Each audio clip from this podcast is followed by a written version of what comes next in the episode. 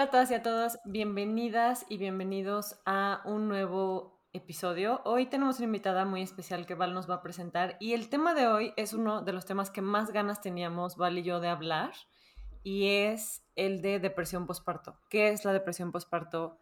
¿A quién le da la depresión postparto? ¿Cómo se trata? ¿Cuál es la diferencia entre baby blues y depresión postparto?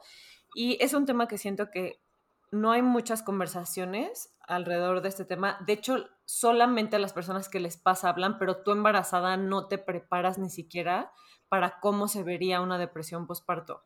Entonces siento que son cosas que si nos preparamos y tenemos más información, podemos saber y detectar qué nos está pasando y buscar la ayuda que necesitemos. Entonces, Val, preséntanos. Eh, bueno, aquí está Auri. Auri es una amiga mm, relativamente nueva y colega, porque es nutrióloga.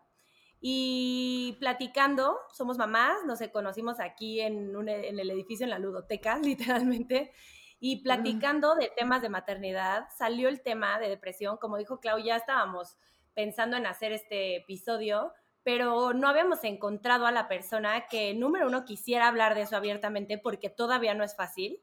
Y la forma en la que Auri me lo platicó a mí, me, como que me dio la confianza de preguntarle si quería participar y me dijo que sí. Por eso te agradecemos muchísimo porque sabemos que este camino probablemente no ha sido nada fácil, Auri. Entonces, eh, platícanos cómo fue, por ejemplo, vamos a empezar por cómo fue tu embarazo. Pues mira, la verdad es que mi embarazo fue relativamente bueno. Eh, tuve mis dos, mis tres primeros meses de náusea y vómitos pero la verdad es que pude hacer ejercicio, comía muy bien, seguía haciendo mi vida normal.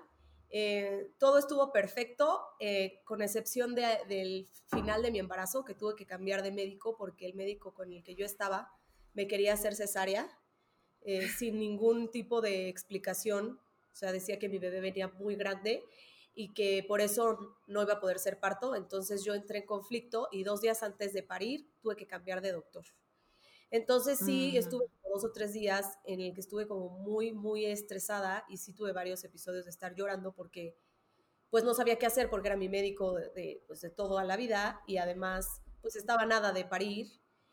Entonces eh, hablé con eh, unas dulas con las que me ayudaron en un psicoprofiláctico y me dijeron que, que sí era lo correcto, que, que me cambiara y les pregunté sobre el médico nuevo y pues me dieron muy buenas referencias y pues en sí eso fue como mi embarazo, o sea, todo bien, pero... Qué común es eso, ¿no? Qué común es que el médico nada más así porque sí quiera hacerte una cesárea. La verdad es que he escuchado muchas historias de, este tipo y, y, y no todas las personas tienen como el valor de enfrentarlo y de decir, la verdad, esto no me gusta, me quiero cambiar. Entonces, empezando por ahí, qué valor que dos semanas hasta, hasta, Sí, hasta la gente ya es más cómodo, así de, ah, pues si me lo recomendó mi ginecólogo, pues va. Como que él tomó la decisión y me libro yo de la parida. Me libro yo de la culpa de quiero una cesárea. Exacto. Sí, lo que pasa es Oye, que... Oye, Auri, ¿y al final tu parto fue natural? Sí, fue un parto muy, muy fácil. La verdad es que, a ver, estuve 30 horas en labor de parto, pero no las 30 horas de dolor así intenso, ¿no? pero es que eso es normal. eso es lo que la gente tiene que saber, es que 30 horas en tu primer hijo es normal. Es normal. Oye, Camila, ¿es tu primer embarazo? Sí, es mi primer embarazo.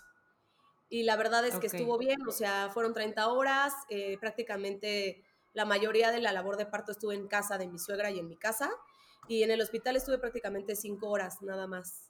Y todo se estuvo dando bien y me pusieron epidural al final y, nació muy bien la bebé, yo estuve bien, todo la verdad estuvo bastante bien. De hecho, el peso de mi bebé fue normal, ni siquiera fue una bebé grande, o sea, fue un peso normal. Grande. Sí. Sí, eran como las ideas del ginecólogo. Oye, y en el momento, o sea, estoy retomando como a mi propio parto. Sale tu bebé, te la dan, todo bien. O sea, ahí estás en la euforia de conozco a mi bebé, qué emoción. O sea, ahí la emoción es normal. ¿O desde ahí ya sentiste algo? No, no, no, completamente normal. De hecho, me la pasaron, me la pegué al pecho. Estuve con ella, ni siquiera pasé a recuperación, ni ella tampoco. Me subí con ella a mi cuarto. Nunca estuvo en el cunero, nunca nada. O sea, se quedó conmigo. Alojamiento conjunto. Alojamiento conjunto. Sí, la verdad, los dos primeros días estuve súper bien, tuve muchas visitas. Lo que sí noté que me pasó fue que me daba mucho miedo que otras personas la cargaran. O sea, al momento de Ah, que... yo tenía lo mismo. Sí. O sea, cuando alguien le iba a cargar, para mí era como... O sea, alguien como, aunque fuera mi mamá, mi suegra, solo con mi esposo no me Me pasó. pasó. Sí, eso sí me Clau le pasó. pasó, me acuerdo perfecto. Sí, no, no podía. Muy o sea, cañón. Me estresaba Sí. muchísimo. Decís que está muy chiquita, se les va a caer. O sea, como Se que sentía que solo yo la sabía cargar bien. Sí, y la verdad es que yo tengo una familia muy grande, entonces sí tuve una cantidad de visitas, híjole, fueron muchísimas visitas. Y me quedé dos días porque justo me decían como, no, quédate dos días para que ya todos la vengan a conocer aquí y ya no tengan que ir a tu casa. Entonces, pues, este, Sí, y yo creo que esto, escucharlo de otra persona, porque no lo había escuchado de alguien más, ¿eh? me acuerdo perfecto que yo quería cargar a Maya. Y. y... Mi hija. Sí, Maya es su Sí. hija. Y, y a Claudia le costaba mucho. La verdad sí me dejó cargarla, pero como que sí le costaba mucho que las demás personas la cargaran. Y yo creo que esto nos deja pensando en cuando nosotros vamos a visitar ya como si nada, ¿no? A, a las personas, preguntar, ¿no? Preguntar, oye, ¿te importa que la cargue? Porque luego llegas así como si nada de que, ¡ay! sí, Y agarran sí. al bebé y a lo mejor la mamá, o sea, tenemos que entender el, la tormenta hormonal por la que está pasando una mujer después de parir.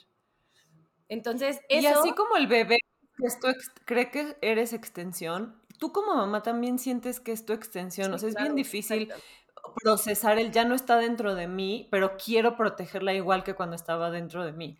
Y otra cosa, lo de las visitas, yo tuve a Maya prepandemia, pero todas mis amigas que tuvieron a sus hijos en la pandemia, tú también, Val, le disfrutaron el hecho de que no podía ir todo el mundo a visitarlas, porque es muy invasivo. O sea, yo tuve gente que se fue a estacionar a mi hospital que ni conocía yo bien, ya sabes, familiar del familiar de mi esposo, y como que dije, es un momento bien difícil porque te estás recuperando físicamente, pero también traes mucha onda como de quiero a mi bebé, no sé ni cómo darle pecho. O sea, como que siento que sí deberíamos, como buenos mexicanos, poner más límites en torno a cómo nos sentimos cuando nace. O sea, no es grosería, no es que no quiera que veas a mi bebé, es que pregúntame si puedes venir, pregúntame si puedes cargarlo. O sea, ten esa sensibilidad de decir, no sé qué proceso estás pasando tú. Sí, 100%. Sí. Oye, bueno, y luego la tuviste y cuánto... Al- ajá, como a los cuantos días. Luego, Ah, luego, ok. un parto. Sí, o sea, los dos días, la verdad el doctor me dijo, quédate una noche y ya te vas. Y yo porque me dijeron, no, quédate dos, porque así, este, aquí te ayudan, Descansas, descansas, y a ver, ni descansé nada en primera, y luego... Me encanta el así Mito. descansa, Sí, o sea, O sea, No, y muchos me decían, pero ¿por Nunca qué descansas. cunero para que descanse? Y yo decía, es que no la quiero mandar al cunero, la quiero tener aquí porque quiero, o sea, sé que para que mi lactancia sea más fácil me la tengo que quedar. Entonces dije, prefiero de una vez ya llevármela ya bien este, pegada al pecho y ya en mi casa más fácil, pero... Claro. Oigan, sí. paréntesis, en la introducción no dije que Auri es especialista en lactancia. Sí. No solo como asesora, sino que ella ha pasado por todas las razones por las que alguien te diría, deja la lactancia. Y hoy, Sí, Y no lo dejaste. Camila tiene un año cinco, un, un año, siete. Un año siete. Bueno, es que la conocí un año cinco. Sí. De un año siete y sigue dándole lactancia. sí. Entonces pasó contra también todas las de adversidades de, la lactancia. Entonces, por si necesita a alguien asesoría en este sentido, ella es la, la experta. Es la persona. Sí, porque la verdad, eh, también lo platicaba con ella, no es lo mismo dar asesoría de lactancia y yo sé que hay gente súper preparada, pero haberla dado hace que tengas muchísimo más empatía. O sea, yo mucho Sí, tiempo muy- di como consejos de como, físicamente. es el agarre. Y cuando estaba conmigo, según yo, el agarre estaba perfecto y me sangraba el pezón y no entendía qué pasaba, ya sabes. Es como, te da mucho mayor empatía dar consejos, sabiendo que es un proceso que a algunas personas se les da muy fácil y a algunas personas se les dificulta muchísimo más. Entonces, ella tiene los dos 100%. lados, la preparación en conocimiento y la preparación en experiencia. Experiencia, sí. Exacto. Eh, Suficiente. ¿qué fue? Sí. A ver, sales del hospital, te vas a tu casa. ¿Cuándo? ¿Qué, fue lo primero que notaste que no se sentía bien? Vamos a hacer la separación de que los primeros 15 días normalmente hay mucha hormona, estás también con lo de la lactancia, es normal tener como yo, yo como que le llamaría como altibajos, como que de repente estás bien y estás feliz y estás, amas y amas a tu bebé y luego te entra el mar de lágrimas y, y no sabes ni tu nombre. A mí me pasaba mucho. O sea, como que estaba muy feliz y lloraba. Y Marcos me decía, ¿estás triste? Y yo, no, estoy feliz, pero tengo muchas ganas de llorar, o sea, como que tengo que sacarlo de alguna forma. Creo que eso entra como un poco en, el, en los baby blues, pero quiero que tú nos platiques, o sea, cómo fue para ti, como para que no, separemos como dónde acaba de ser una cosa y empieza a ser otra. Mira, lo que me pasó a mí, por ejemplo, de los baby blues, sí lo que tú dices, llorabas de cuenta porque extrañaba mi panza y decía, es que ya no tengo el bebé adentro de mí y entonces lloraba. O por ejemplo, vi un cereal que me tomaba cuando, me, cuando estaba embarazada, decía, es que este cereal me lo tomaba embarazada y lloraba. O sea, literal, por todo. De hecho, el día que llegué a mi casa en la noche, que me bajó la leche, ahí fue cuando empecé con unos baby blues terribles. O sea, empecé a llorar por todo. Le marqué a mi abuela llorando y mi abuela es normal, son los baby blues, se te va a pasar, tranquila bueno, dos semanas estuve así y ya después ya no me pasó eso de llorar, pero empecé a tener todavía lo de que me daba miedo que cargaran a la bebé, me daba miedo salir, o sea, de que quiero ir a poner gasolina, ¿cómo voy a ir a poner gasolina con la bebé, subirla al coche? Como que tenía muchos miedos y pensamientos fatalistas de que, no sé, si la cargan y se les cae, o si bañándola se me ahoga. Entonces, no, por ejemplo, yo no la podía bañar, la tuvo que bañar mi esposo, porque a mí me daba miedo. Ajá. Entonces mi esposo literal iba y, la desvestía y la ponía y la bañaba y todo. Gracias a Dios él era bueno bañándola. Porque yo sí tenía como... Sí, agarró ese papel. Sí, muchos miedos. O sea, en general... ¿Y tú estos miedos que nos cuentas los expresabas o solo los sentías? Y decías, o sea, ¿cómo te sentías tú al respecto de sentir esos, e, esos pensamientos? Pues me sentía mal porque sí llegué a expresarlos y me decían como, que pues que sí era como exagerada, ¿no? O sea, como que no me gustaba. A ver, a mí, cuando yo tuve una asesora de lactancia y me dijo, tú tienes que tener a tu mm. bebé contigo, pegártela lo más que puedas para que la lactancia funcione. Si tu bebé llora cuando está con otras personas es porque quiere estar contigo. Claro. Porque, pues, como dicen, estuvo nueve meses en tu panza, pues obviamente con la única persona que quiere estar es contigo, bueno, y a lo mejor él con el papá que claro, claro. diario. Entonces yo decía, es que no quiero que la agarren, la quiero tener yo, para poderle dar pecho y entonces también fue en el que me decían, le das mucho tiempo de comer. ¿Por qué le estás dando tanto tiempo de comer? Nada más se le debe dar 10 minutos de cada lado. ¿Por qué no dejas a la niña? Es que estás muy apegada a la niña. Ese apego no es normal. Entonces, obviamente yo me sentía mal porque... me pasó lo mismo. Sí, o sea, dices, ¿cómo? Pues estoy haciendo algo mal porque pues yo quiero estar con mi hija, pero me dicen que está mal, que quiere estar con mi hija. Es que es muy fuerte porque esto que tú dices es, es instintivo. O sea, es lo que las mamás sentimos. Por ejemplo, a mí me, ahorita que lo estás platicando, a mí me pasó, pero yo era mi propia juzgadora. O sea, ni siquiera era mi familia, mm. sino yo. O sea, como que mi instinto me decía, tienes que estar con tu bebé, pero mi, mi yo juzgadora decía, no, entrénalo a dormir, ¿sabes? O sea, como, como esta dualidad. ¡Qué presión!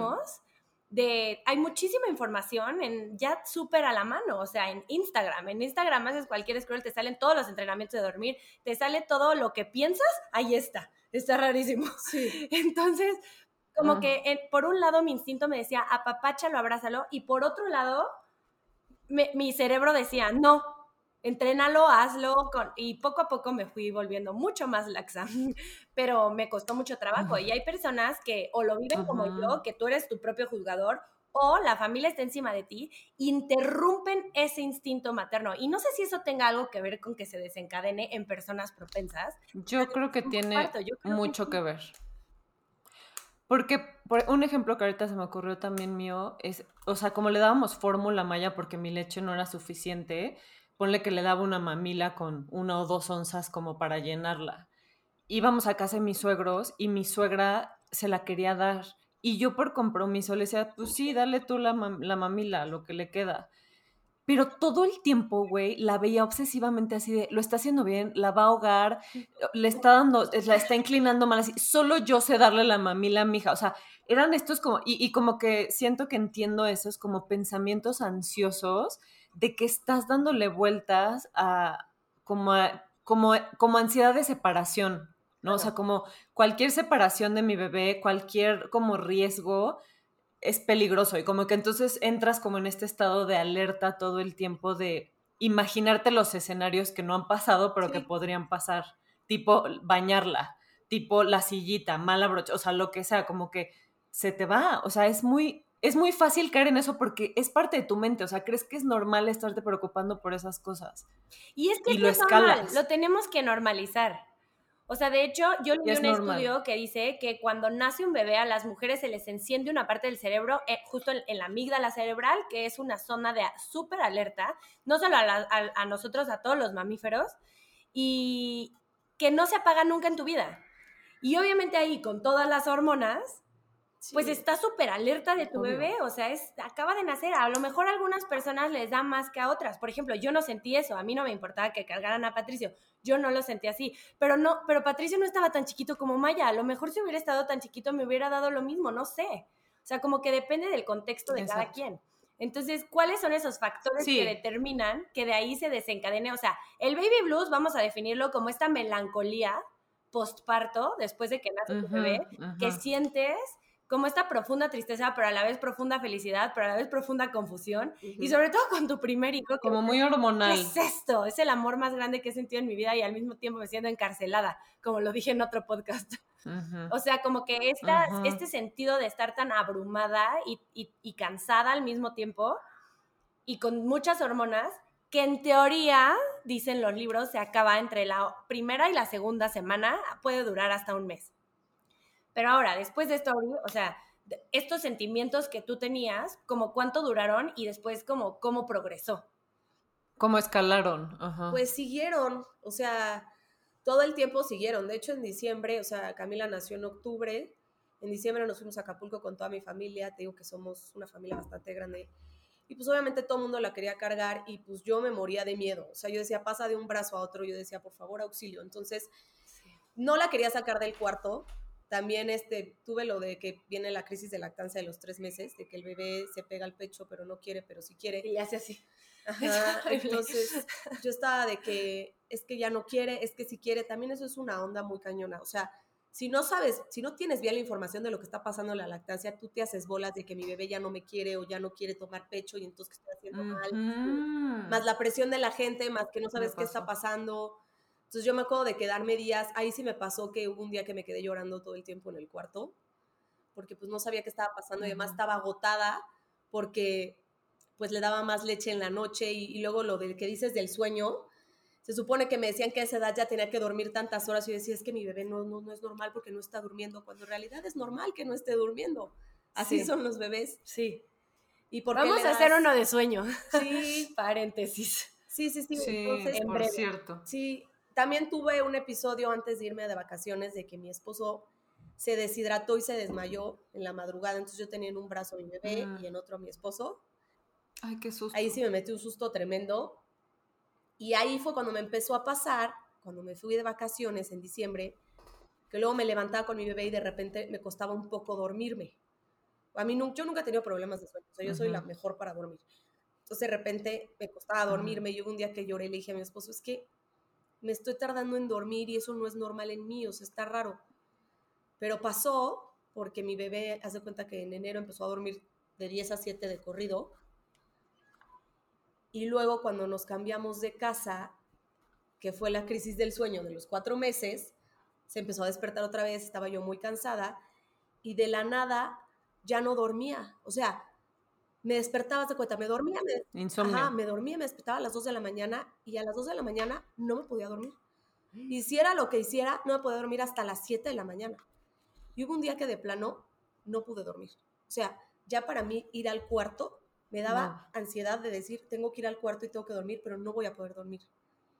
Estuve así cuatro días y dije, se acabó, esto no es mm. normal. Le escribí al ginecólogo, al nuevo ginecólogo, el que, con el que parí a mi hija y me dijo esto, este, yo creo que tienes depresión postparto, te voy a referir con una psiquiatra especialista en sueño y vamos a ver qué pasa.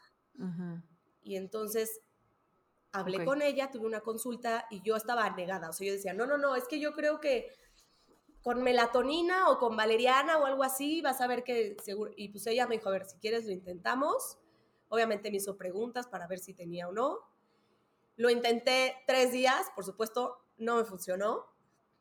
Nada, nada. Y ya me dijo, a ver, o sea, tienes depresión postparto, sí necesitas medicación, si lo que quieres otra vez es volver a dormir y volver a tener tu vida normal, porque pues obviamente yo estaba entre que lloraba, entre que me enojaba, estaba muy irritable, eso también me pasó, mucha irritabilidad por cualquier cosa me irritaba, no me daba ganas de ir a trabajar, o sea, yo que amo mi trabajo era como, híjole, es que tengo que ir a trabajar, pero no dormí, pero mi bebé. Entonces...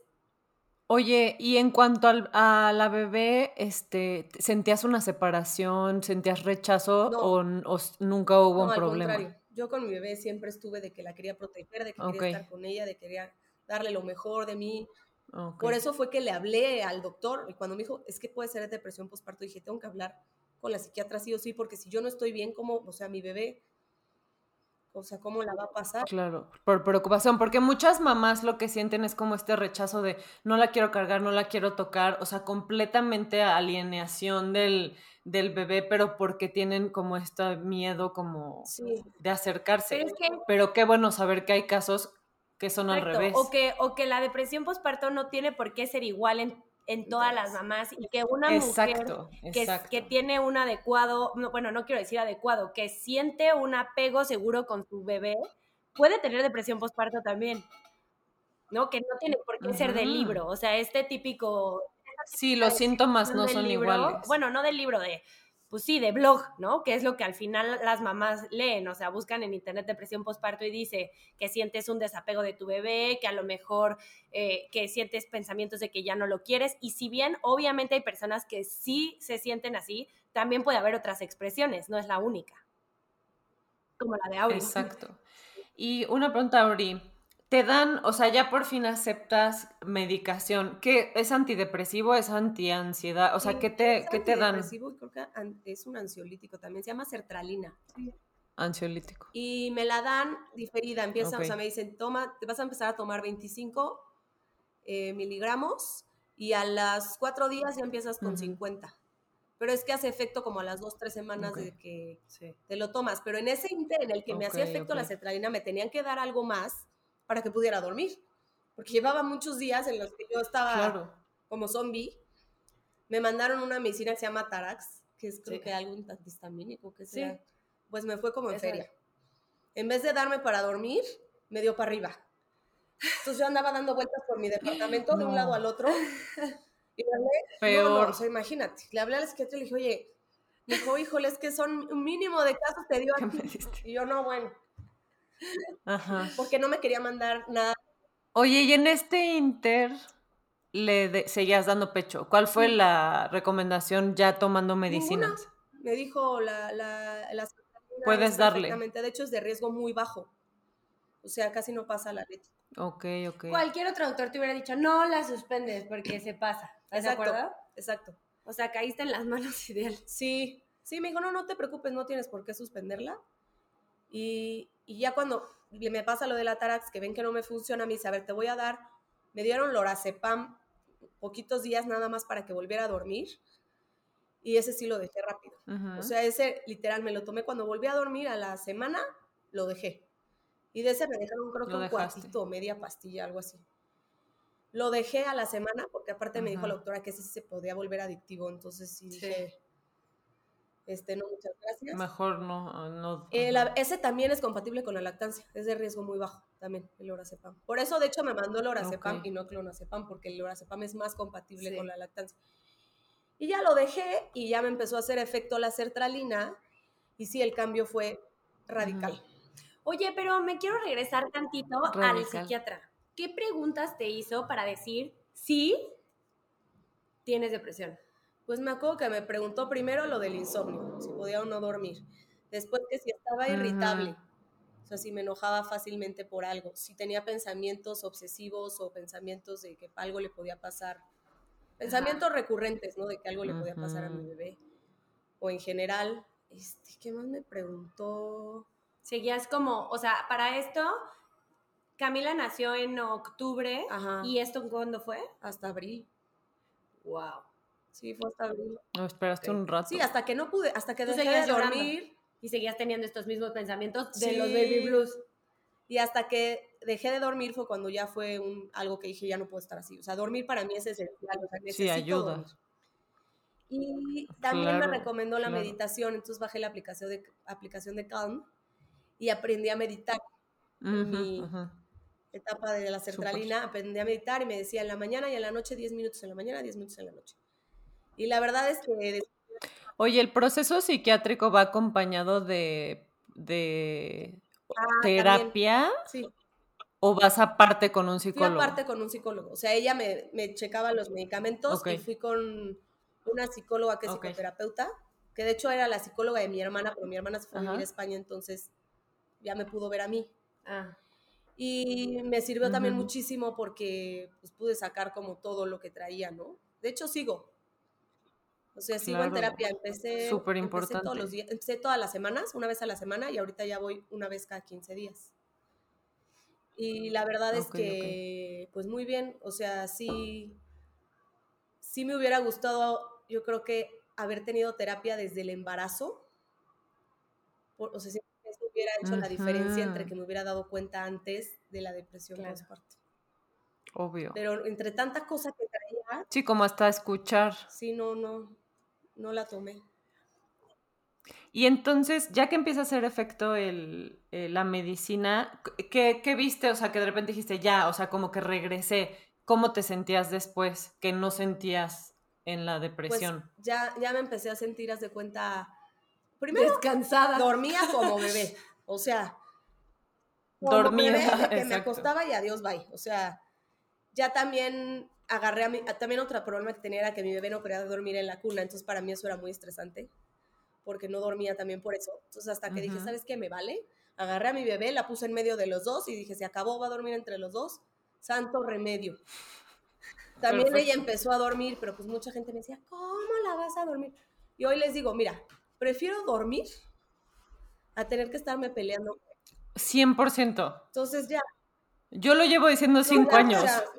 después de no dormir me di cuenta que lo más importante es dormir. Entonces la puse en medio de los dos y se levantaba por. A la gente le encanta meterse. Sí, no, no. Ajá, y opinar de no es lo ideal. Bueno, Y qué dar bueno su que tus hijos opinión. no duerman contigo. O sea, cada quien, Cada la quien que haga lo que quiera. Eso es el mejor consejo para las mamás. Cada maternidad es diferente y haz lo que quieras, lo que te funcione con tu bebé, eso va a ser lo mejor. 100%. Entonces, Y que te deje dormir a ti y te deje tener paz Y a esto ti. es para nuestro episodio del sueño. Bueno, pero no entonces, hay ¿dormías bien? ¿Qué o más? Sea, no existe moralidad al dormir, no tiene por qué estar No. bien una y mal otra, No. simplemente es lo que a ti te funcione. Pero bueno, de que empieza a dormir contigo, todo se, Ujú. se soluciona un poco el tema del sueño. sí, porque ya duermo yo por el medicamento y además ella, si se quiere tomar la toma de la noche, pues yo nada más me volteo y le doy, o sea, se- y ella ya casi casi se quedaba sola y se Fácil. Claro. Entonces yo ya, los tres dormíamos ya, también incluido mi esposo, o sea, ya los tres dormíamos muy bien. Empecé a tener otra vez ganas de hacer cosas.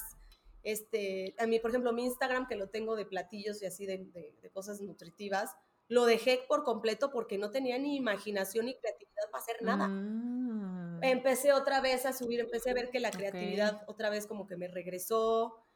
Eh, empecé a otra vez a ver a mis amigas, porque dejé de ver a mis amigas, a, mi- a- a Ah. todo mundo, o sea, no quería ver a nadie.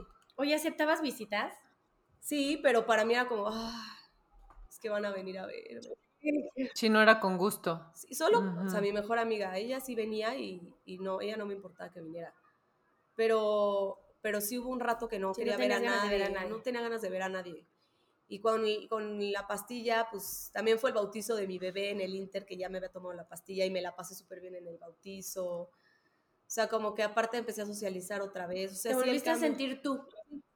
regresé. Regresaste. No, les puedo decir que me sentía mejor que en el embarazo y antes de estar embarazada. Así se, los, así se las pongo. O sea, me empecé a sentir mejor. O sea, sí, como más energía, más creatividad, todo, más todo. O motivación. sea, sí creo que mucha gente piensa que esos medicamentos te dan para abajo y te traen en como atolondrada. A ver, el Oracepam sí me tuvo así los días que me no lo tomé. Eso sí me sentía así como que decía, Dios mío, ¿qué es esto? Pero en el momento en que dejé el Oracepam y ya solo estaba la sertralina, al contrario, me empezó a dar energía, me empecé a sentir yo otra vez. Como si algo le faltara a mi cerebro y de repente le hubieran puesto lo que le faltaba. Exacto. Así. Qué cañón. Es que es eso, es regresar a un balance que no hay en tu cerebro literal. Y la gente hay mucho tabú en torno a la medicación. Y yo digo, güey, si tienes las posibilidades de abrir una puerta que te haga vivir una mejor vida, ¿por qué carajos nos sentimos tan reacios de abrirla? Si vamos a terapia, si vamos a las pláticas de no sé qué madres, leemos tal libro, pues es lo mismo, güey. Es, un, es una ayuda que mucha gente necesita y no sabe que necesita y como que cierran la puerta sin tener la información. Yo he visto a muchísima gente el antes y el después y digo, güey, están viviendo. Antes no estaban viviendo. Sí, no, no, no. Sí. Pues estás por instrumento, así como Oye, robot. Y cuando sales de, o sea, del, de la primer consulta con el psiquiatra y te dan el diagnóstico, ¿cómo lo abordaste con tu familia? Porque probablemente eso, pues, es un poco difícil, ¿no? Como salir y decir, oigan, tengo depresión postparto. Y el típico, ay, no creo, mijita. O bueno, no sé si te pasó, pero, pero ¿cómo, o sea, ¿cómo lo aceptó La desde gente tu opina. esposo hasta, pues, tu familia cercana, ¿no? Como tu suegra, tu mamá, tu, tu abuelita. O que ellas te hayan dicho, probablemente yo también lo tuve y no lo sabía. O tú investigando en mi historia familiar que ellas también se hayan sentido así y ellas no lo sabían en aquel entonces. O sea, como cómo lo tomaron y Ah. después cuál fue su reacción. Pues mira, mi esposo bien, porque de hecho en el psicoprofiláctico que nos que hicimos cuando estaba embarazada nos dijeron, si sientes esto y esto y esto y ves a tu esposa así, pues a este, como que checa qué onda. Sí, ojo. Y él bien, o sea, él me dijo, no, pues yo te apoyo, tal, todo, o sea, con mi esposo estuvo bien. Porque te digo, yo con mi esposo entre el embarazo y posparto, yo nunca tuve como problema con él. O sea, de hecho, en el que más me refugié fue en él, más que en otra persona. Claro. Mi mamá, de hecho, Y él lo veía, claro. lo Mi mamá, de hecho, el día que me dieron el atarax que me dio por correr por todo el departamento, mi mamá se quedó conmigo. Cuando me empezaron a dar las medicinas, me dijo, yo me voy a quedar contigo para poderte ayudar. Entonces, con mi mamá estuvo bien, ella lo estuvo ahí Qué conmigo. chingón. Eh, mi abuela también, o sea, ya cuando les dije, dijeron como, ah, bueno, pues ya creo que entendieron muchas cosas después de que les dije. Claro. En general estuvo bien. eh, he preguntado en mi familia después de lo que me pasó y les hago preguntas de ¿y cómo te sentías y qué te pasó y bla, bla, bla. Y sí, pues sí, como que me di cuenta que como que antes no podían quejarse, más bien. O sea, simplemente era lo que te tocaba No, y ni lo modo. vivías. Entonces también he dado cuenta que no hablan mucho. Qué fuerte. Como que dicen que ya no se acuerdan, pero como que No. Aunque trato de indagar, no hablan mucho sobre, Sí. sobre Justo hablábamos de eso en otro episodio. Ahora tenemos un poco más de libertad de expresar lo que sentimos, pero muy probablemente las generaciones pasadas hayan pasado por lo Y, mismo. y más información. Sí, y, y- y también me di cuenta de Sí. muchas negligencias o sea, en cuanto a la lactancia de familiares pasados, de pues, cosas que eran mitos, que no eran reales y, y la pasaron mal también. Por eso, que eso creo que también influye bastante en cómo te sientes. Sí, y, y que no lo trabajes, yo creo que se queda. O sea, aunque ya haya pasado mucho tiempo, como que son, son traumitas que se van guardando de, de que no, no tuviste las herramientas, no tuviste la ayuda y lo tuviste que vivir así. Y bueno, antes se embarazaban luego, luego del que sigue y el que sigue, el que sigue y traes una depresión postparto de 10 años, güey, sí, verdad seguida. no sé cómo le hacían, ¿eh? O sea. No, no, no entiendo, no entiendo cómo le hacían. Porque sí te estás demasiado bajoneado, o sea, no tienes de verdad ganas de hacer las cosas. O sea, no eres tú, haz de cuenta que eres otra persona completamente diferente. Sí, como que te quitan una parte de ti. Así me lo imagino. O sea, como que te, te roban como algo. Sí, y también siento que no te avisan lo que pasa. O sea, yo llegué a mi casa con la bebé y dije, Dios mío, ¿y ahora qué hago? O sea, eso, eso está cañón. O sea, de que no vuelves a ser tú en el sentido de que, Esto es para siempre. ajá, o sea, eso está cañón. O sea, el, llegar y, y más si trabajaste antes del, del embarazo y todo y eras como una persona que pues, tenía ciertas actividades y de repente estás en tu casa así con el bebé y dices, ¿y ahora qué? ¿No? O sea, ¿ahora qué hago? Esta es mi vida. Sí, tu esposo a ajá. los cinco días te dice bye porque se tiene que ir a trabajar y entonces ahí Ah, te bueno, quedas. él sí se quedó 50 días. Le dieron 50 Guau. días. Eso me ayudó Ese muchísimo. es un gran avance. Qué bueno. No, eso Hay me que ayudó. No sé qué hubiera hecho sin eso, o sea, re- real no sé. porque aparte como él no sabía nada de temas de la... 50 días. 50 días. Oye, a mí me dieron 80 en el trabajo, o sea, le dieron casi el maternity sí, leave le dieron completo. el 50 días. Y como él no sabía nada de lactancia ni nada, pues no Güey, me pero es de que- Ay, te pasa esto, era como, ay, pues vamos a ver qué podemos hacer. Claro. Porque si le hablas a la mamá, a la tía o así, te dicen, Claro. yo le daba tanto. Esto no es así, ¿ya sabes? Yo le daba tantito a Tolito y Toli Sí. de, Yo le ponía avena, o sea, la. Probadita. Oye, te voy a decir algo. Creo que eso sí es un tema como recurrente de, lo dijimos al principio, como que ha salido y ha salido, las opiniones de la gente y que se metan, claro que afecta tu estado emocional, el apoyo emocional y la presión esa que, que Val decía que ella solita sentía, que yo, por ejemplo, sentí desde fuera, claro que te bajonea, porque e- eres nueva, llegas a tu casa y dices, güey, qué pedo, esta es mi vida y no sé cómo hacerlo, y encima tienes a las personas dándote consejos, diciéndote que tres onzas es poco, que no sé qué, que... Entonces, como que yo creo que eso sí alimenta mucho a que se, se cree el ambiente para una depresión o una ansiedad, o sea, como episodios de ansiedad. Como que siento que como comunidad tenemos que ser mucho más, este, como abrazar más y, y, exacto, apapachar más que juzgar. ¿En qué te ayudo? ¿Qué necesitas? Mi opinión, no la necesitas. ¿Qué sí necesitas? Y como hacer ese círculo como seguro con nuestra gente, que son los que vamos a necesitar. Yo igual cuando me costó muchísimo la lactancia con Maya, pero muchísimo, y, y, mi esposo siempre estuvo ahí así de, yo tampoco tengo idea qué estamos haciendo, pero ¿qué necesitas? Le doy leche, te traigo el sacaleches, o sea, como que estábamos los dos muy como apoyándonos y ese es un apoyo súper importante. Y ojalá fuera de más gente a nuestro alrededor.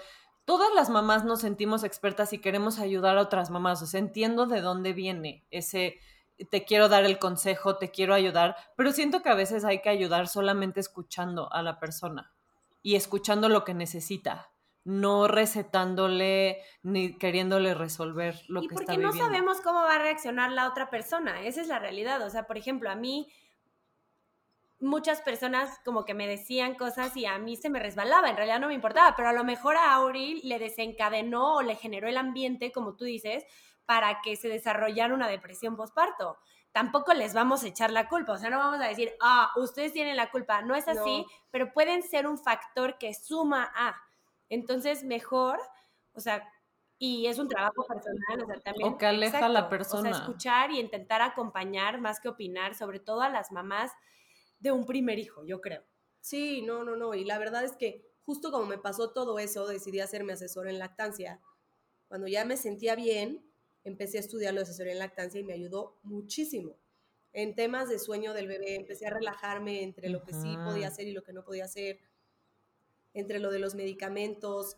O sea, pues aprendí todo lo de la lactancia. Entonces ya para mí, ya si me decían algo era como pues, ahí ya se me empezó a resbalar porque dije, pues yo ya tengo la información, ya sé qué hacer y sí me está funcionando.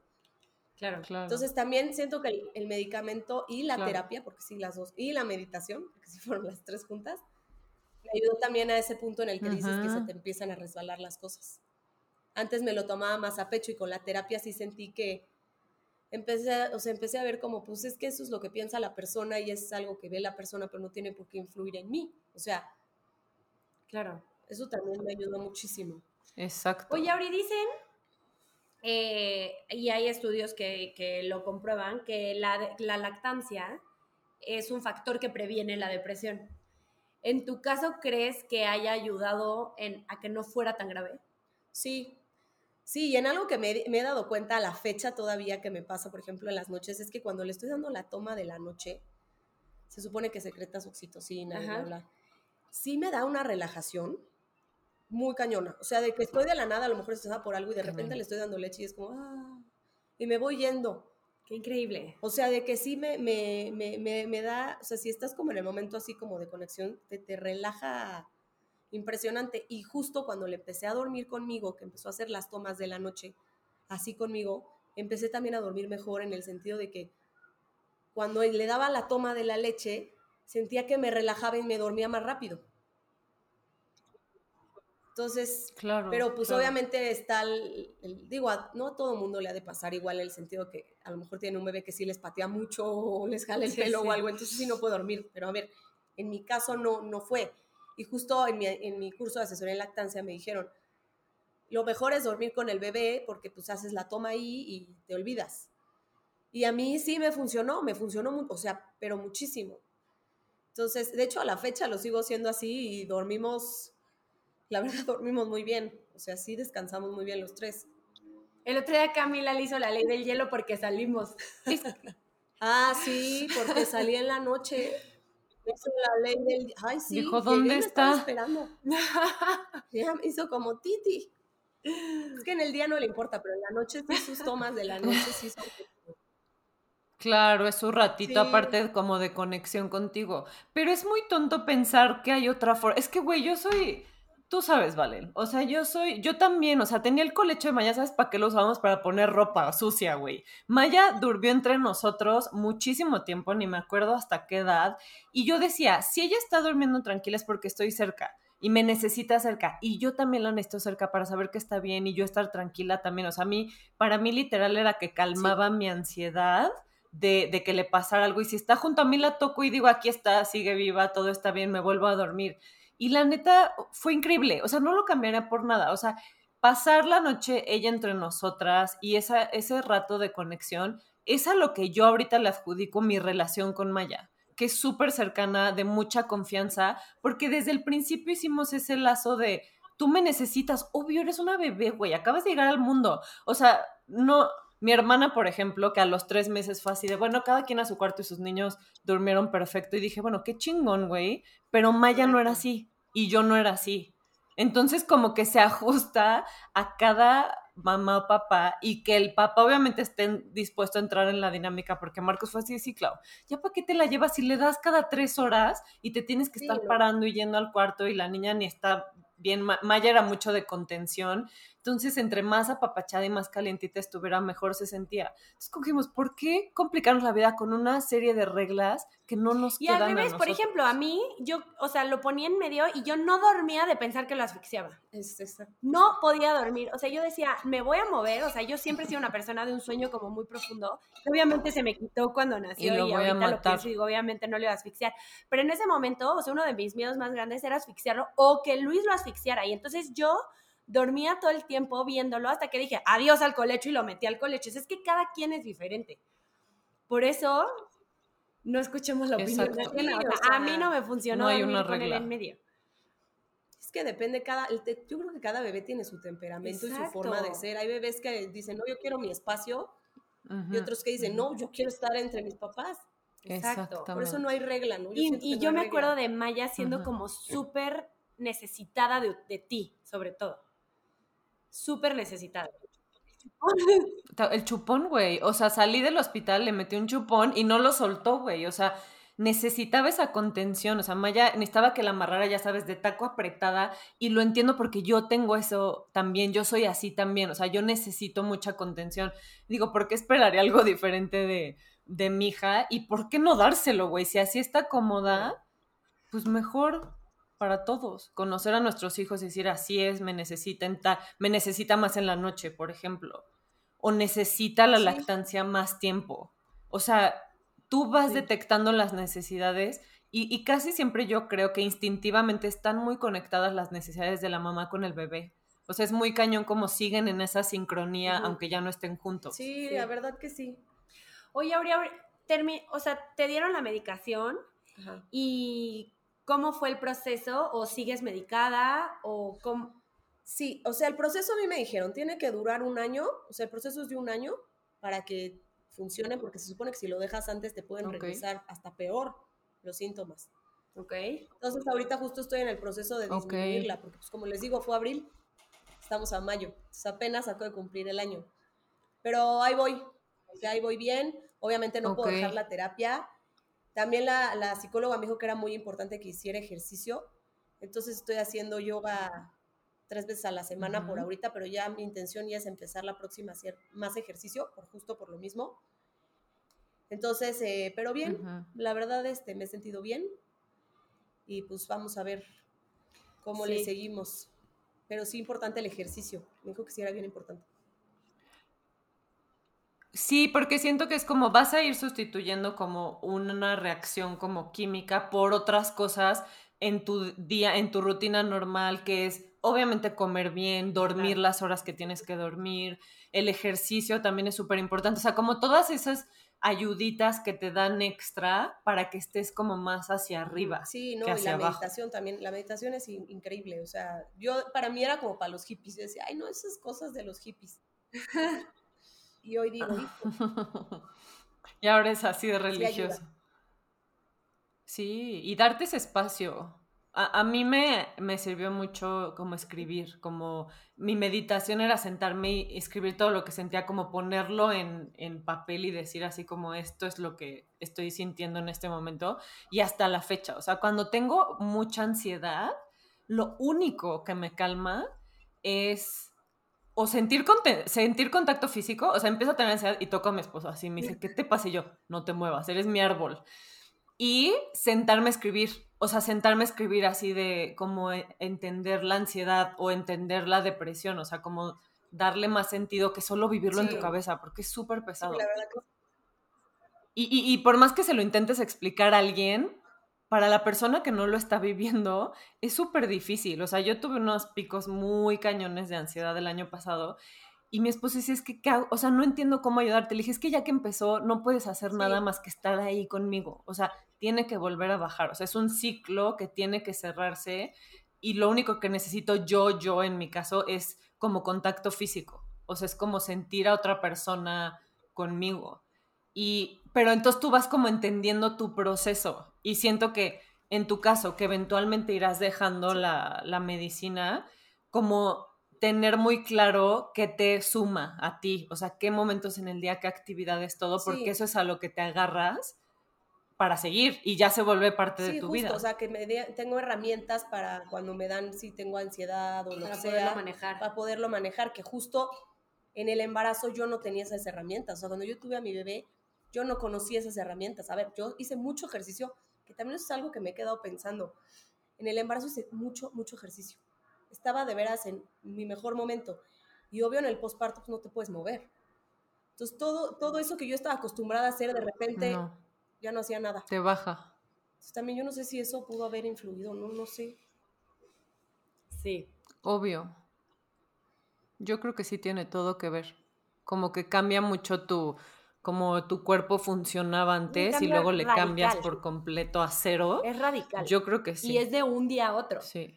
Porque yo, el día que nació Patricio, me sentía perfecta. Caminé cinco kilómetros, o sea, perfecta. Y al otro día tenía una herida de una cesárea. Un día normal. O sea, es un cambio tan, pero tan radical en tu Fuerte. cuerpo que probablemente algunas personas sí las, no sé, les, les, encamine más a, desarrollar, si eres propenso a desarrollar depresión postparto. Entonces aquí lo importante es como buscar esa ayuda. Sí, yo me acuerdo que... Señales tempranas.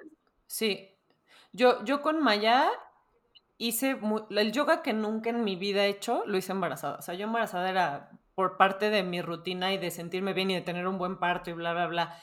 Y o sea, me acuerdo que a los nueve días que nació Maya, que me regresé a Querétaro, le hablé a Marilu, mi ginecóloga, y le dije, ¿puedo hacer yoga llegando? Y me dijo, sí, claro, hazlo. Y, y, eso fue como mi rato de seguir en esa constante rutina, aunque era un yoga muy leve porque obviamente me estaba recuperando, pero fue como no perder el hilo de, de cómo era mi vida y tener ese rato y sigue siendo como meditar, o sea, es como tu rato de conectar y de, y de sentirte bien y es importante que también hablemos de eso y digamos, o sea, evalúalo con tu ginecólogo, pero claro que ten un posparto activo. Si estás sana, obviamente con la tremenda cesárea de Valen, me imagino que esta pobre no podía ni reírse. pero si tuviste un parto natural, es mucho más probable que a los siete días tu cuerpo ya esté mucho más listo para hasta caminar, güey. A mí agarrar a la carreola y salir con Maya era lo máximo del mundo. O sea, me echaba caminatas de toda la siesta de Maya porque era como el ratito también, o sea, de volver a conectar, no estar encerrada, porque siento que los primeros meses cuando nace el bebé es muy práctico estar encerrada, porque las necesidades cambian mucho. Pero si te sales y estás como un rato más oliendo la, naturaleza y como te despeja un poco. me estaba acordando de otra cosa que me pasó. Cuando nació Camila, tuve muchísima hambre por la lactancia, ¿no? O sea, de que era un hambre voraz, así. Pero de repente, como a los tres meses, empecé a no tener apetito. Mm, comía porque era la hora de la comer. O sea, ya era la hora que también tiene mucho pues, que ver. Pero en realidad no tenía casi apetito. Y eso me di cuenta porque me lo preguntó la psiquiatra, ¿tienes apetito? Y me quedé pensando y dije, no. no, tengo. Y eso es raro en la lactancia. Sí, lo bueno. yo me acuerdo que yo me quería comer la totalidad del salmón, o sea, la totalidad de la pizza. Yo también, nunca había tenido tanto hambre. Sí, qué impresión. y sed, la sed de la vida, sí. Pero claro, son esas señales que te va dando tu cuerpo de algo no está bien, esto no es normal. Y, y, tener como esa, o sea, decir, estoy detectando, porque hay mucha gente, yo incluida muchos años, no estaba conectada con mi cuerpo y con lo que mi cuerpo me decía. O sea, yo estaba completamente disasociada de mis necesidades físicas, o sea, biológicas. Entonces, como tener esa, ese conocimiento de qué es normal en mí para saber si algo cambia. Y creo que si entramos así al posparto, tenemos mucho más índice como de menos riesgo de decir, detecté rápidamente que estos tres son básicos para mí y estos tres, o sea, ya no los estaba haciendo o habían disminuido. Y esa conciencia, eh, como esta conciencia interoceptiva de, decir cosas tan básicas como el sueño, el hambre, o sea, por necesidades. ¿Cómo se está, cómo se está cambiando, o sea, cómo es que de un día a otro yo ya no tengo sueño, cómo es que de un día a otro yo ya no tengo hambre, ¿no? Y tener como atenciones a señales también. Digo, obviamente hay a lo mejor depresiones posparto mucho más claras, lo entrecomillo, en el sentido de tengo depresión, no quiero ver a mi bebé, lloro todo el día, ¿no? Es como lo que se imaginan las personas. Pero me gustó invitar a Auri justo por eso, porque es como una depresión posparto diferente, pero que a lo mejor a la larga que hubiera llevado eso. A lo que, mejor que sigue siendo depresión postparto. De algo que pudo haberse desencadenado en rechazo a tu bebé y Exacto. Mucho peor. No, y también ahorita también me estaba acordando que también fue muy fuerte para mí el cambio de la relación de pareja cuando nació. Es, es, híjole, es, fuertísimo. es como. Es muy fuerte, es que todo. wow, o sea, jamás pensé que fuera a cambiar así mi relación. Sí. Eso se me hace algo muy duro de, del posparto, ¿eh? Sí, darte cuenta de eso. Es como una pérdida, ¿no? Porque pierdes la, la, dinámica que tenías y hasta empieza a haber mucha, o sea, conmigo y con mi esposo el primer año, como era mantener vivo a un bebé, como que los dos estábamos así saturados como de que, o sea, como por hacer todo bien y como eres nuevo en eso, entonces hasta nos distanciamos de yo opino diferente que tú y, y nos distanciamos y es perder hasta él un día me lo dijo, me dijo, antes yo era el centro de tu universo, ahora es Maya. Entonces él tuvo que aguantarse el segundo después de ser el primero y es una pérdida bien fuerte para los dos. Sí, la verdad que sí, eso de la pareja es, algo que tampoco te dicen, o sea, así tal cual, cómo cambia la relación de pareja. Sí. Y que es normal. Y que a lo mejor te puedes preparar para eso y que no llegue de sopetazo el primer día, ya sabes. Sí, no. Exacto hasta hablarlo antes y prepararse y saber así casi casi que palabras secretas y de estamos cayendo en esto. Aguas, ya sabíamos que nos iba a pasar, ya sabes cómo tener esa conciencia desde antes. Decía, si te sientes así, habla con él, dile que te está pasando esto, que y eso también, o sea, te ayuda mucho. en sí la terapia en el posparto, yo creo que todas deberíamos de tomar terapia porque Sí, sí debería de venir incluida en, los gastos del hospital. Una evaluación psicológica. Sí. Sí, yo también, o sea, no, no puedo creer que no lo hice en, el embarazo y lo, lo, llevé mucho más tiempo después, pero eventualmente acabé ahí porque necesitaba esa claridad y ese apoyo que pues sí, o sea, muchos no tenemos las herramientas o no necesitamos tenerlas hasta Ahora, ¿qué le dirías a una mamá que está pasando por algo así? Que busque ayuda de, algún, o sea, de, sí, una psiquiatra o un psiquiatra. Un profesional. Un profesional de la salud que esté actualizado. ¿Cómo vamos a saber eso? Yo lo que les digo luego es que está la página de elactancia.org, que salen todos los medicamentos que son compatibles con la lactancia. Entonces tú ahí te puedes meter y ver si te está diciendo, por ejemplo, el ginecólogo te dice, no, esto no te lo puedes tomar, vas a tener que cortar la lactancia. Te metes a lactancia.org, ves el medicamento y dice que es compatible. Este señor no está actualizado. Y corroboras. Me voy con alguien más. Normalmente los jóvenes, los jóvenes médicos, veo que están más, o sea, sí, están actualizados. Sí. Que de hecho mi ginecólogo tendrá 42, 41. Sí, yo soy de 45 para abajo. La gente me odia por decirlo, pero yo, si mis doctores no son jóvenes, no voy con no ellos. llega la, la, pregunta, bueno, no, ¿qué edad tiene? Porque he tenido experiencias en los que literal, o sea, con Marilufa así de la veo joven, me late, me quedo con ella. Sí, y caer, o sea, eso también fue una gran suerte, caer en buenas manos de buenos médicos. Eso creo que también hizo la diferencia. Exacto. Que pudiera salir de todo esto bien. Y también del asesor en de lactancia, la que tuve, que le hablaba si tenía cualquier duda o lo que sea, eso también me ayudó mucho. De hecho, un día vino a mi casa y me enseñó y todo. Increíble. Es súper importante hacer esta conciencia en salud mental. Siento que, la salud mental siempre queda el último del último de la última prioridad. Sí. Entonces, como que con estas pláticas es importante hacer la conciencia en la salud mental de todos, pero también, o sea, para nosotras que estamos en este podcast de crianza, para las mamás. Porque, como dice Auri, o sea, si tú estás bien, tu bebé está bien. O sea, Auri se preocupó por ella porque le preocupaba a su bebé. Sí. No, o sea, está muy cañón cómo buscó ayuda a partir de, ya yo da igual, pues lo que no quiero es llevármela de calle a ella. Y, y entonces todos deberíamos de tomar eso en prioridad para estar bien nosotros, porque si estamos bien nosotras como mamás o como cuidadores primarios, quien sea el cuidador primario de, la criatura, eh, tener como prioridad la salud, obviamente física, pero también la mental.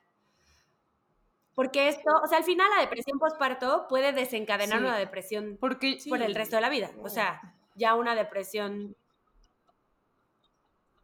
Claro, y no tratada, o sea, hasta pensamiento suicida, ¿sabes? O sea, está muy cañón como va creciendo, es como una bola de nieve, se va haciendo más y más grande si no la tratamos con todos los medios posibles.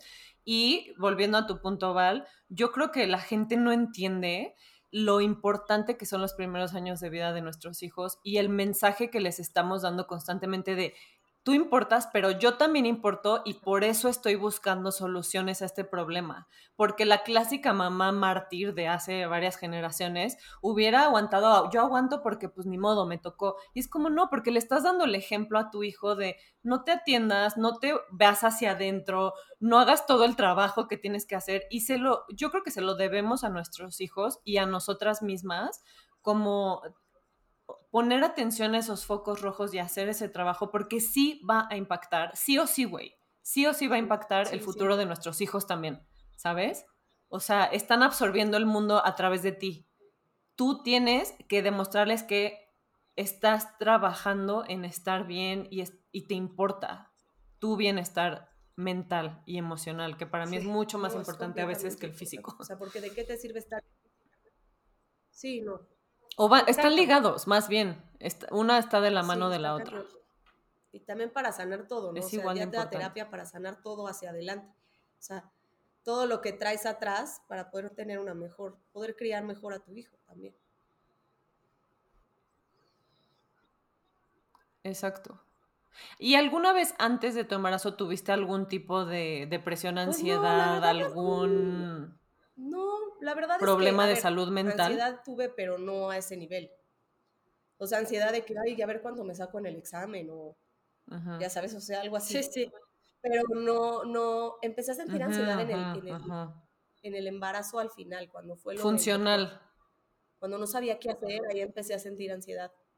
Y sí, me salía a caminar. O sea, yo lloraba y caminaba. Me ponía a caminar llorando hacia las 6 de la mañana y mi esposo de que, ¿a dónde fuiste? Y yo, pues a caminar, porque justo, y justo me acuerdo de haber escuchado un podcast de algo de maternidad, que fue que decidí que iba a cambiar de doctor también, un podcast de algo, de algo escuché, sí. Sí, de qué no. Pero no, no, no como después, en el, o sea, como el posparto definitivamente no me había sentido así. No, no, no, no, no. Nada, nunca. Definitivamente no. Es que es muy cañón la ansiedad funcional, que es con la que todos vivimos, que es muy normal y muy útil. Y cuando ya se sube, tú lo detectas. O sea, no, no puedes funcionar con, con picos de ansiedad tan cañón. Entonces, tener como esa perspectiva de decir, no, güey, esto yo nunca lo había sentido. Esto no es normal. O sea, no porque acabo de tener un bebé tengo que sentir esto. Pero bueno, pues al final todo salió. Qué cañón, Auri. Qué bueno, qué bueno que todo salió bien en tu caso. Y, qué bueno, qué bueno. Muchísimas gracias por compartirlo. Sí. Y ojalá crear conciencia, que otras mamás sientan que no están solas y que si hay algo que no les suena normal, que se siente diferente, más vale, güey, más vale checarle ahí, o sea, abrir la caja y decir, y que no están locas, porque sí es, sí es el sentimiento todavía, tristemente en México, de muchas mamás. O sea, seguimos con eso de, ni modo, chingale, así te tocó, así es esto, mijita, a darle. Y entonces como hacer una pausa y decir, a lo mejor necesito ayuda y a lo mejor le puedo estar mejor. ¿No? O sea, si tienes como la duda o de, no saber si estás en esta melancolía postparto llamado baby blues o en la línea delgada cruzando a la depresión postparto o ya en una depresión postparto, pedir ayuda a tu persona de confianza. A lo mejor no sabes con quién acudir, pero, pero alguien, alguien te va a ayudar si alguien necesita ayuda, escríbanos y nosotras también les podríamos como ayudar Compartirlo. Y, canalizar con alguien para... Sí, mandar Para que se puedan sentir mejor. No están locas, eso es lo más importante. Quitar el tabú y, como la... Pues sí, el estigma de el psicólogo es para los locos, el psiquiatra es para los más locos, o sea, por supuesto que no es así, ¿no? No es así se necesita una terapia conjunta, aquí está la llave, la clave del éxito. O sea, Aurea es un caso de éxito, por así decirlo, de depresión postparto. Y sigue luchando, ¿no? O sea, sigue luchando, sigue medicada, sigue dando lactancia y Camila está preciosa. y en terapia, y en terapia. Y, sigue en terapia. Entonces, es como un manejo holístico. Medita, hace ejercicios, o todo lo que, se puede. Todo lo que se puede hacer eh, para estar bien tú contigo, con tu familia, con tu esposo y con tu hija. Exacto. Y de hecho, eh, les quería compartir que hay una página en internet que se llama saludmentalperinatal.es. En esa página están todas las psicólogas y psiquiatras que están especializadas en salud mental perinatal. El embarazo. Y ahí vienen de todo el mundo. Ahí vienen los teléfonos y a qué se dedica cada una. Increíble. Justo es del país que necesiten. Entonces, ahí también Está de huevos. Lo voy a poner aquí en la descripción. Y ahí justo están todas. Y el de elactancia.org. Eso es como que ya si necesitas ayuda, pues ya sabes que ellas en específico se dedican a salud mental perinatal. Entonces eso está, eso está padre. Mil gracias, Auri. De verdad valoramos muchísimo que nos hayas contado esto. No es fácil, o sea, siento que tú lo cuentas muy fácil, pero no es fácil para muchas mamás hablar de esto. Entonces te lo agradecemos muchísimo. No, pues gracias a ustedes. Gracias, Auri. Y bueno, creo que eso es todo. Nos vemos en el siguiente episodio.